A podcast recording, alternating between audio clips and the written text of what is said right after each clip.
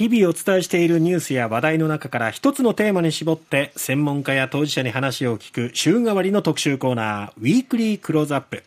今週はマラソンや駅伝中継での選手の人柄まで伝わる解説に定評のあるこの方に取材の極意や相手との信頼関係の築き方などを伺っていきます。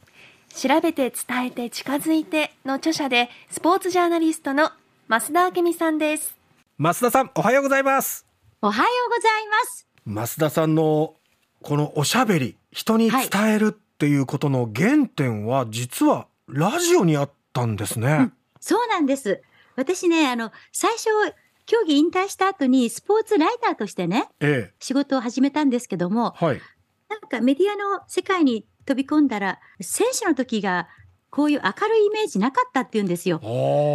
なんか暗くてね、ええ、悲壮感漂っていて、無口ってイメージだったあなたがね、はい、こんなによく喋るって面白いねって言われて、ええ、それであの、ラジオのパーソナリティのお仕事いただいて、はい、そこでね、A 六輔さん、あの、A 六輔の土曜ワイド、はい、だから、私もパーソナリティのお仕事いただいたから、ちょっと勉強しなきゃと思って、いろんなラジオを聞いたときにね、はい、やっぱり A 六輔さんのラジオがね、うん、本当に、ラジオなのに、こう、匂いが伝わってね、A さんの節がね、本当心地よかったんです。うん、それで、A 六輔の土曜ワイドにお招きを受けるようになって、ええ、まあ、そんなお話をしたら A さんにとてもよくしていただいて、一緒に歩きましょうってどれだけ歩かせていただいたか。だから A さんから学んだことがすごく多いです私、その一緒に歩きましょうっていうのはその歩きながら A さんがいろんなことを教えてくださったんですか？そうなんです。で、ちょうど私、その頃になんか毎日新聞で、紙面でのジョギング講座とかウォーキング講座っていうのをやっていてね。ええ、それで、まあ、A さんじゃあ、それ紙面ってゲストが一人必要なんで、A さんゲストでやっていただけませんかって言ったら、それも引き受けてくださったんで、ええ、プライベートプラス、その連載のためにも一緒に歩いてくださってね。うん、だから本当に歩きながら、ぶどう、ぶどう駅っていう看板が見ると、A さん、うん、なんでここは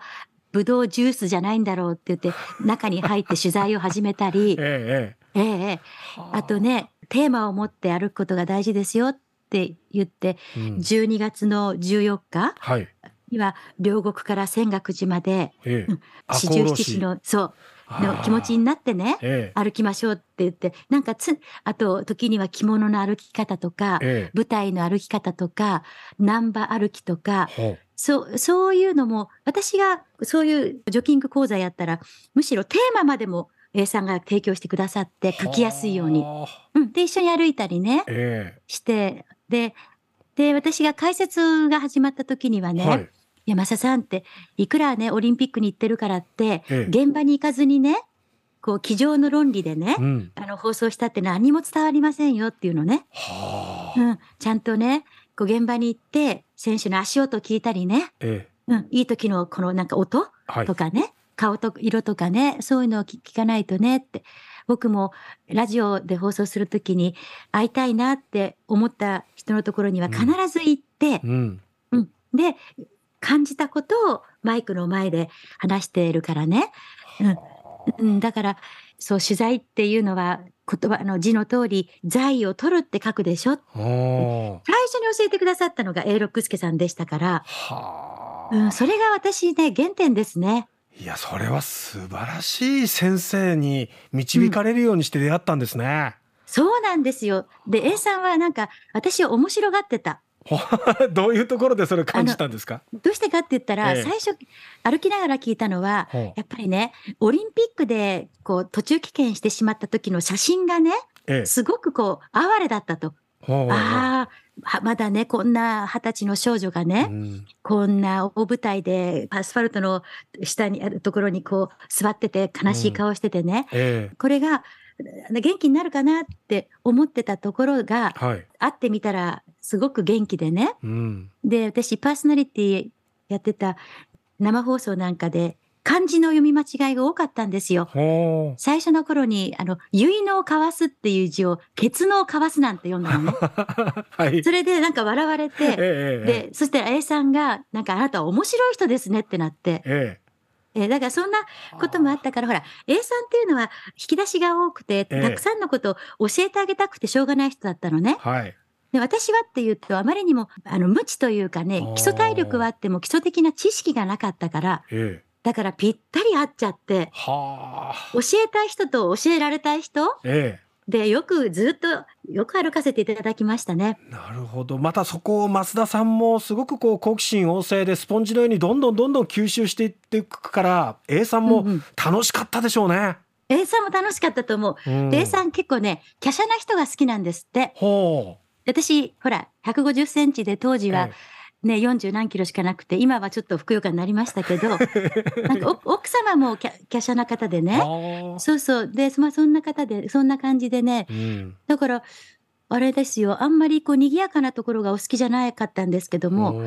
あの結婚式の司会なんかはお断りしてたらしいんですけども、ええ、あの私が結婚した時には司会をやってくださってね、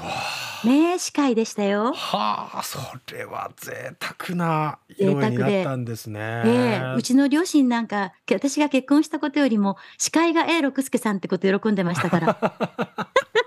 でもそれだけの絆で結ばれる存在になっていったっていうことですけども、ただ、その歩くって言っても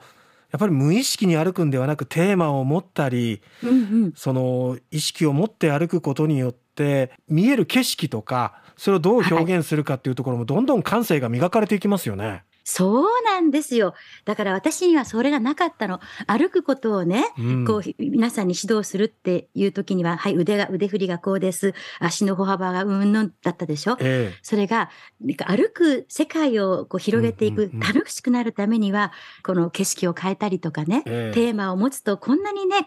楽しくてクオリティオブライフが上がるじゃないですか。はい。だから、A さんに教えていただいたのは、本当に人生の楽しみ方っていうか、うん、こう、ほん、一言で言ったら、こう、生活の質が高まるようなね、こう豊かさっていうんですかね。ええ。うん、だからこう歩くことと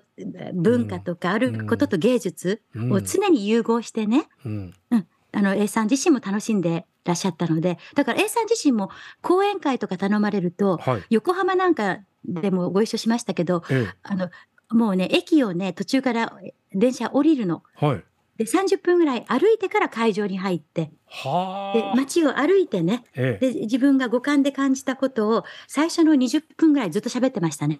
はあ。それはまた講演会を聞きに来た地元の方も嬉しいですよね。嬉しいんですよ、そう。講演会が始まる前からね、行っちゃって、あれ、まだ始まるギリギリに来る人もいると思うのにね、うん、もう始まる前から喋ってましたから。サービス精神旺盛で。旺盛ですね。本当にすごい。はい、でもそういう A さんの現場主義っていうところがしっかり増田さんにも今伝わって大事にされてる原点になってるんですね。そうなんです。だから私の目標はね、はい、女 A 六助になりたいっていうのが私の目標なんですよ。僭越ながら。それを聞いたら A さんもきっと喜ばれてるでしょうね。いやー、どうかな。うんそんな原点の増田さんですけども、今は本当にいろんなところに活動のフィールドを広げてらっしゃいますので、明日はそのいろんなフィールドについてお話を伺っていきたいと思いますので、明日もよろしくお願いします。はい、楽しいです。よろしくお願いします。ありがとうございました。ありがとうございました。ということでね、増田明美さんのまあ原点というその現場主義、はい、そこには、えー、六助六助さんの教えがあったということなんですね。そしてメディアでも本当に活躍されてますけれども、その原点でもあるんですね。うん、そうそうそう。会いたいと思った人がいたら A さんは必ず会いに行って、でそれを放送で伝えていたっていうね、それを大事にしている増田さんそのスポーツジャーナリスト、増田明美さん。今週はね、プレゼントがあるんですよ。増田明美さんのサイン入りの著書、調べて伝えて近づいてを抽選で3人の方にプレゼントいたします。はい、メールかファックスでご応募ください。住所、氏名、電話番号、そしてこのウィークリークローズアップで扱ってほしい人やテーマ、そしてまあ番組の感想なども添えて、えー、書いてください。今週の木曜日までに送ってくださいね。当選者の発表は発送をもって返させていただきます。